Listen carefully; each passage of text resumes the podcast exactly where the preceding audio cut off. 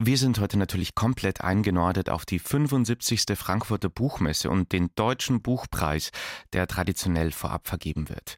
Dann schauen wir rein in den vermutlich längsten und vielleicht ja auch besten Film des Kinoherbst. Killers of the Flower Moon von Martin Scorsese.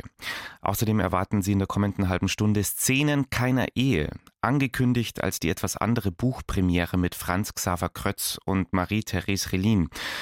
Wir berichten von der gestrigen Lesung im Münchner Residenztheater. Und dann ist da noch ein offener Brief mehrerer Verlage an den Bundestag, der mit den Worten beginnt, mit großer Besorgnis haben wir von den Etatkürzungen gehört, die die Bundeszentrale für politische Bildung treffen soll.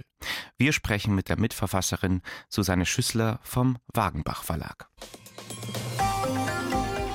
Kultur am Morgen auf Bayern 2. Heute mit Tobias Roland. Musikalisch begleitet werden wir durch die heutige Kulturwelt von Ilgen Nur aus Berlin. Aufgewachsen im Ländle als Tochter türkischer Eltern. Sie hat sich schon als Vorband für Tokotronic einen Namen gemacht. Demnächst geht sie mit ihrer neuen zweiten Platte auf Tour. It's All Happening. Sehnsucht als großes Thema bei Ilgen Nur. Wir hören Sweet Thing.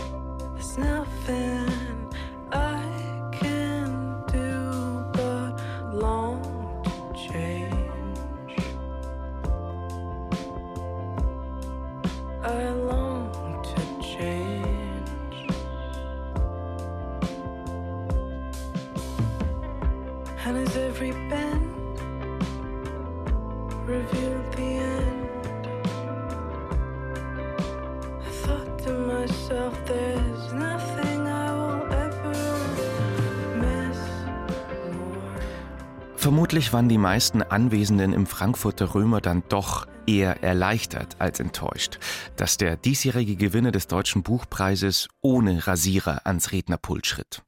Vielleicht erinnern Sie sich ja noch an 2022. Kim de l'Horizon wurde für den Roman Blutbuch ausgezeichnet und rasierte sich aus Solidarität mit den Frauen im Iran seinen Kopf, machte die Preisverleihung zu einem Event. In diesem Jahr keine Überraschungsperformance, aber ein Kommentar zum aktuellen Kriegsgeschehen in Israel blieb nicht aus. Doch der Reihe nach. Knut Korzen war für uns gestern Abend im Frankfurter Römer bei der Preisverleihung dabei. Echtzeitalter von Tonio Schachinger wurde als deutschsprachiger Roman des Jahres ausgezeichnet. Knut, war das eine überraschende Wahl? Ich glaube schon, weil mit Tonio Schachinger mit seinen gerade mal 31 Jahren der jüngste der sechs Finalisten schlussendlich gewonnen hat. Und für dieses Alter hat Tonio Schachinger, der Österreicher, schon sehr viel erreicht. Er stand ja bereits mit seinem Debüt, nicht wie ihr, 2019 auf der Liste der letzten sechs auf der Shortlist für den Deutschen Buchpreis. 2019 eben war das. Und jetzt hat er ihn mit seinem zweiten Roman mit Echtzeitalter tatsächlich erhalten. Man konnte die Überraschung dem Preisträger selbst auch, ehrlich gesagt, etwas anmerken bei seiner Dankesrede. Die endete mit einer Art Echtzeitkommentar ja zu jener Realität des Krieges in Israel in der wir uns befinden. Tonio Schachinger sagte Folgendes. Also es macht mich wirklich fertig, die Nachrichten zu sehen und ich nehme an, Ihnen geht es genauso. Und ich habe auch sonst nichts dazu beizutragen zu einer Lösung, außer dass ich hoffe, dass es irgendwie möglich ist, dass Leute nicht umgebracht werden und dass auch in Europa und überall anders sonst äh, Jüdinnen und Juden sich sicher fühlen können. Und äh, dass das nicht so ist, das wissen wir alle. Das wissen wir, wenn wir an einem Kindergarten vorbeigehen, der schwer bewacht werden muss, damit die Kinder dort nicht umgebracht werden. Und das ist sehr beschämend. Und das hat natürlich nichts mit dem Buchpreis zu tun. Aber es irgendwie muss ich trotzdem was sagen. Und das war es jetzt aber auch schon. Vielen Dank. Soweit Tonio Schachinger gestern Abend im Frankfurter Römer. Echtzeitalter. Knut, was genau ist es für ein Roman, der da gestern mit dem Deutschen Buchpreis ausgezeichnet wurde? Echtzeitalter ist ein Roman, der in einer Welt spielt, die in der Gegenwartsliteratur nicht eben häufig vorkommt, so muss man es wohl ausdrücken. Er erzählt von Gamern, die den ganzen Tag vor dem Computer hocken und zocken. Seine Hauptfigur Till ist so ein Spieler. Er besucht, so wie Schachinger das selbst mal getan hat, ein Internat in Wien in dem sehr harte Kämpfe um den sozialen Status ausgetragen werden. Es herrscht eine ziemlich brutale Klassenhierarchie und eine Atmosphäre, in der die Schüler gedrillt werden und das Zocken im Netz bietet Till und seinesgleichen eine Art Fluchtmöglichkeit bis tief in die Nacht hinein. Und Tonio Schachinger sagte gestern, er sehe sich da durchaus als ein Vermittler dieser gerade vielen bildungsbürgerlich geprägten erwachsenen fremden Welt des Gamings. Er selbst kennt diese Welt genauso gut wie die der Literatur und er hat sie mit seinem Roman, der auch immer wieder sehr komische Züge trägt, endgültig literaturfähig werden lassen. Da war ja gestern der deutschsprachige Literaturbetrieb versammelt im Römer. Worüber wurde gesprochen, Knut? Was treibt die Branche derzeit besonders um? Ja, die Vorsteherin des Börsenvereins des deutschen Buchhandels, Karin Schmidt-Friedrichs, warnte in ihrer Rede vor zwei Entwicklungen gestern Abend. Zum einen zeigte sie sich sehr besorgt, dass es identitätspolitische Forderungen gibt, denen zufolge Autoren heute nur noch über das schreiben dürften, was sie selbst erlebt hätten. In diese Richtung hatte sich zuvor schon ebenfalls sehr besorgt die Frankfurter Kulturdezernentin Ina Hartwig, die in ihrem früheren Leben selbst Literaturkritikerin gewesen ist, geäußert. Und Karin Schmidt-Friedrichs sekundierte dann gewissermaßen mit diesen Worten. Mir macht es Sorgen, dass namhafte LiteratInnen heute davon ausgehen, dass ein Buch wie die satanischen Verse des diesjährigen Friedenspreisträgers Salman Rushdie heute weder geschrieben noch einen Verlag finden würde, der den Mut hätte, es zu veröffentlichen. Mir macht es Sorgen, wenn amerikanische Gouverneure, Schulleitungen und Bibliotheken Bücher verbannen, in denen es um queere Beziehungen, Identitätsfindung oder Rassismus geht. 90 Jahre nachdem in Deutschland Bücher brannten, möchte ich in aller Deutlichkeit die Freiheit des Wortes und des Publizierens als Grundlage der Demokratie hervorheben. Lesen ist Empathietraining und Toleranzschule. Denkanstoß und Ambiguitätscoaching. Das war der eine Punkt, der Karin Schmidt-Friedrichs wichtig war. Und der andere Kritikpunkt von ihr richtete sich gegen die Ausdünnung der Berichterstattung über Literatur in den Zeitungen und auch im öffentlich-rechtlichen Rundfunk. Feuilletons werden dünner, Literaturformate verschwinden aus den Programmen der Sendeanstalten. Gerade der öffentlich-rechtliche Rundfunk steht im Moment in der Kritik. Bei Kultur- und Literatursendungen wird immer mehr gekürzt.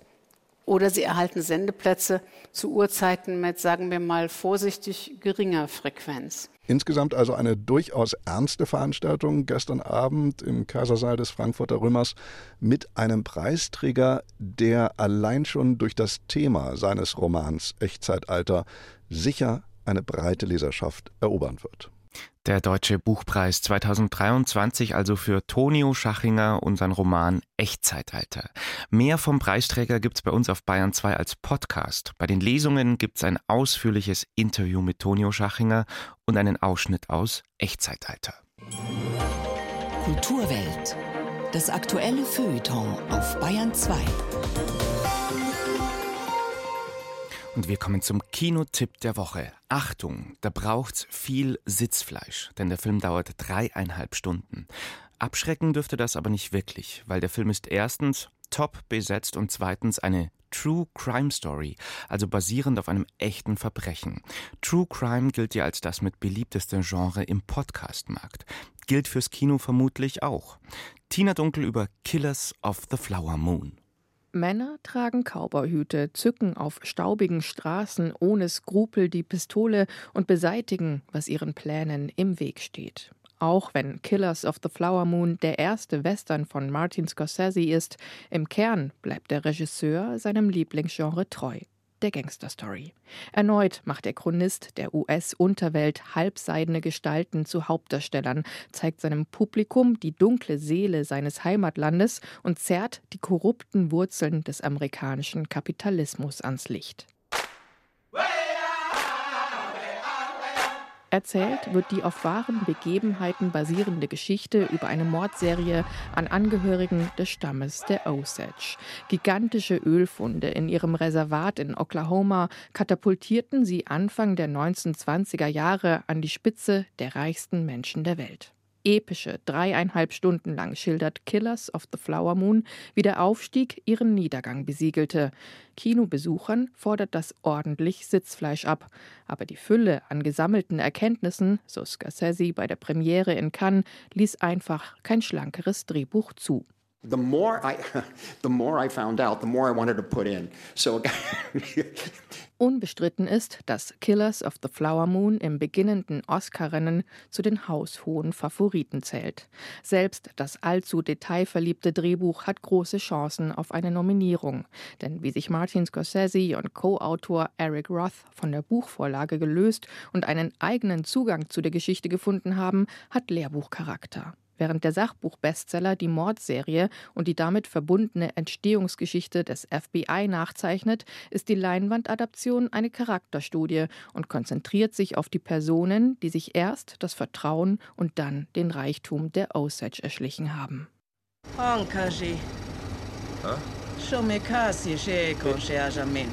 Wie war das? Shomekasi. So einer bist du. Ich verstehe kein Wort, war aber sicher indianisch für gut aussehender Bursche. Im Zentrum des Films stehen Leonardo DiCaprio und Robert De Niro, die sämtliche Erwartungen erfüllen und beängstigend gute Leistungen abliefern. DiCaprio spielt einen leicht lenkbaren Einfallspinsel, ist eine Marionette an den Fäden von Strippenzieher De Niro, dem Kopf der korrupten Bande. Nach außen ein Freund der Stammesangehörigen und rechtschaffener Bezirkssheriff, arrangiert er unter anderem Ehen zwischen reichen Osage-Frauen und seinen Handlangern. Ist die Tinte auf den Hochzeitsdokumenten erst getrocknet, häufen sich die Todesfälle und das Vermögen geht auf die weißen Witwer über. Selbst dann, wenn das plötzliche Eheaus offensichtlich durch Fremdeinwirkung ausgelöst wurde. Es sollte wie Selbstmord aussehen, du Dummkopf. Hast du nicht gesagt, er soll die ich Waffe weiß, dort Ich habe gesagt, er soll die Waffe dort lassen. Du hast ich gesagt, er soll die Waffe dort wie lassen. Wie Sie es mir gesagt haben. Klingt keine Ahnung, warum er sie nicht dort gelassen hat. Ich habe es ihm so gesagt, wie Sie mir. Du hast in die Stirn gesagt. Warum schießt er dann in den Hinterkopf? Ich, ich ist doch nicht schwer. Von vorne ist von vorn und von hinten ist von hinten. Jetzt sieht es nach Mord aus. Genau das wollten wir vermeiden, klar? Knapp zwei Drittel des Films werden aufgewendet, um die komplexen Persönlichkeiten der beiden Hauptfiguren, aber auch die Unzulänglichkeiten des von ihnen ausgenutzten Systems aufzufächern. Denn Basis für ihr erfolgreiches Treiben war systematische Diskriminierung der Native Americans. Im Film sorgt schließlich eine Gerichtsverhandlung für Recht und Ordnung und verweist im gleichen Atemzug darauf, dass die Fehler der Vergangenheit immer noch fortwirken. Während der Pressekonferenz in Cannes fasste Robert De Niro die zentrale Botschaft des Films so zusammen. Es ist die Banalität des Bösen, die wir im Blick behalten sollten. Sie ist heute genauso existent. Sie wissen, wen ich meine, aber ich nenne seinen Namen nicht, denn dieser Kerl ist dämlich. Das ist ein systemisches Problem und das ist der beängstigende Teil daran. Im emotionalen Epilog von Killers of the Flower Moon ist es Martin Scorsese persönlich, der sein Bedauern über die Schuld seiner Nation äußert. Es ist das überraschende Ende einer brillanten Inszenierung und ein Schlag ins Gesicht all jener, die, ob aus Dummheit oder Berechnung, Moral und demokratische Werte mit Füßen treten. Ab Donnerstag bei uns im Kino Killers of the Flower Moon von Martin Scorsese. Weiter geht's mit Musik von unserem Album des Tages hier in der Bahn 2 Kulturwelt. It's All Happening von Ilgen Nur aus Berlin. Aufgenommen an ihrem Sehnsuchtsort, die malerische Palos Verde Insel im Süden von Los Angeles. Lookout Mountain. You called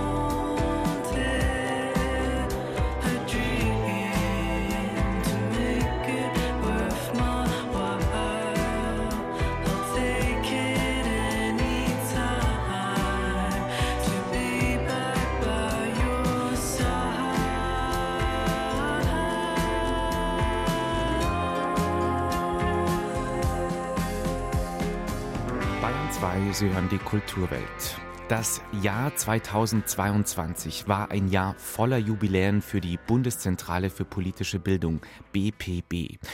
Da war zum einen das große 70-jährige Jubiläum im alten Bundestag in Bonn. Außerdem 20 Jahre Wahlomat, die internetbasierte Wahlentscheidungshilfe, hat sich ja auch zum Beispiel im Vorfeld der bayerischen Landtagswahl wieder großer Beliebtheit erfreut. Auch eine Initiative der Bundeszentrale für politische Bildung.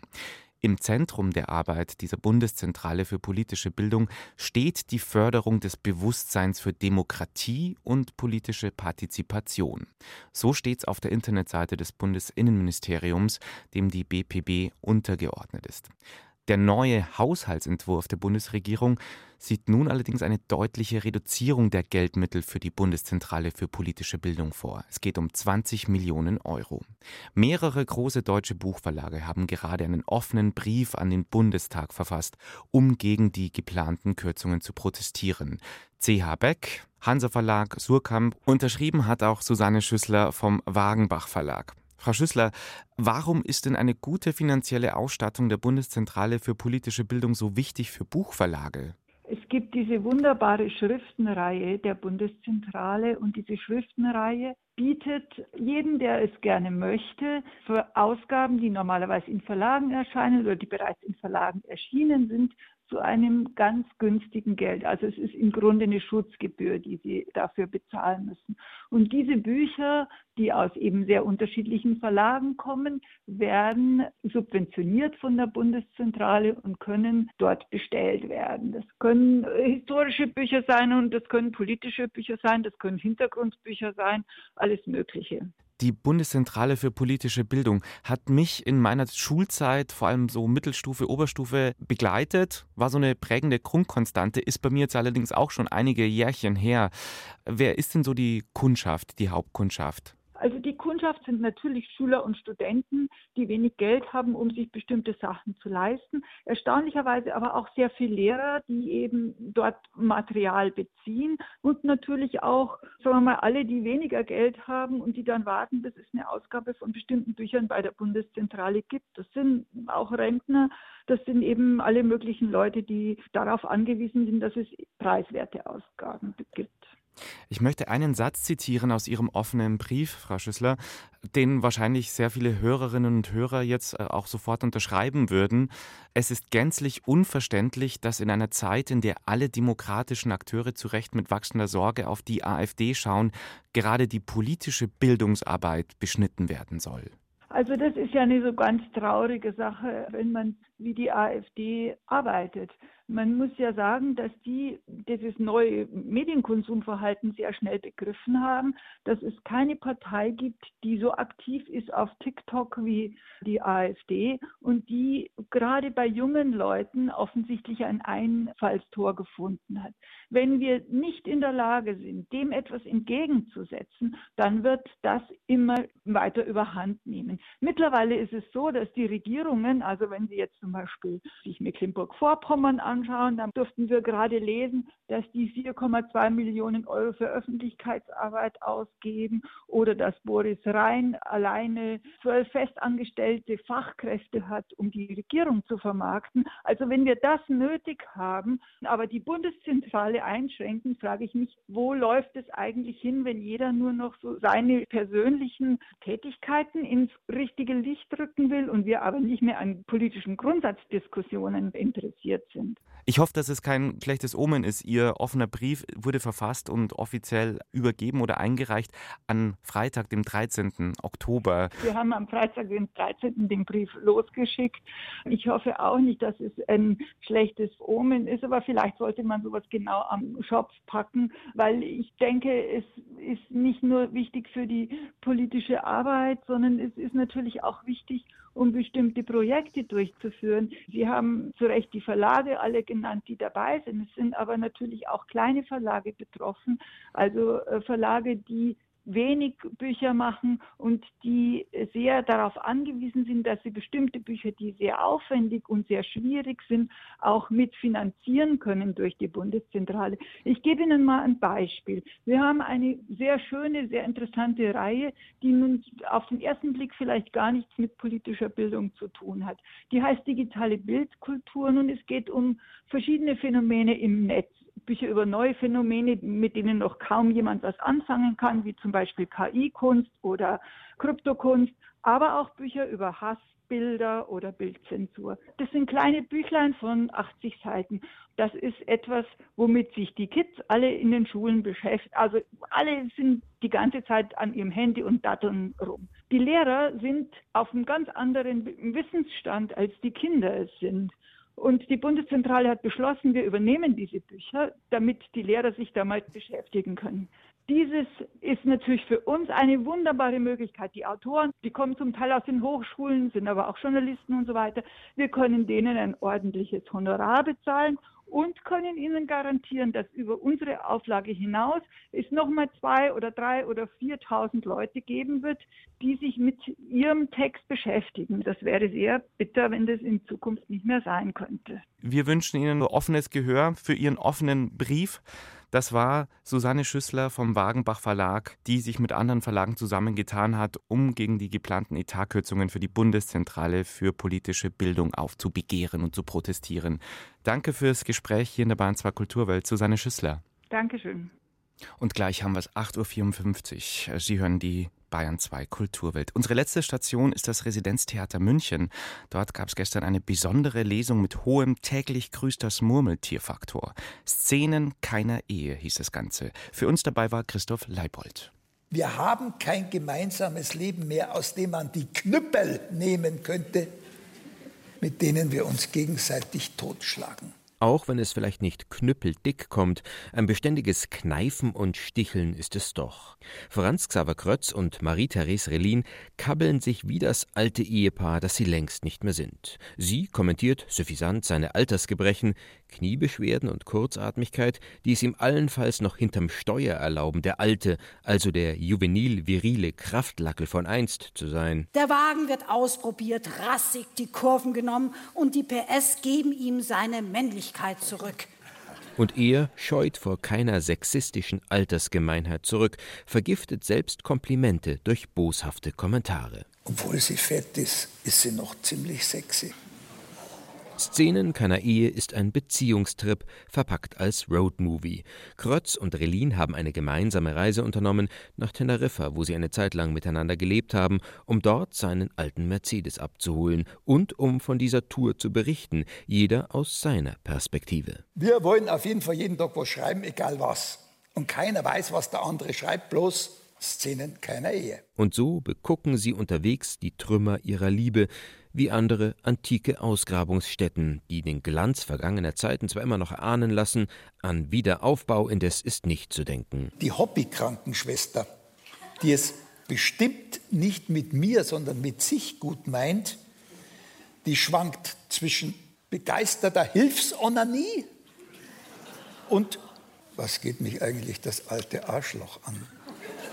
Auf der Bühne des Residenztheaters haben Krötz und Relin hinter Lesetischchen Platz genommen, und doch führen sie ein Schauspiel auf, Szenen keiner Ehe eben.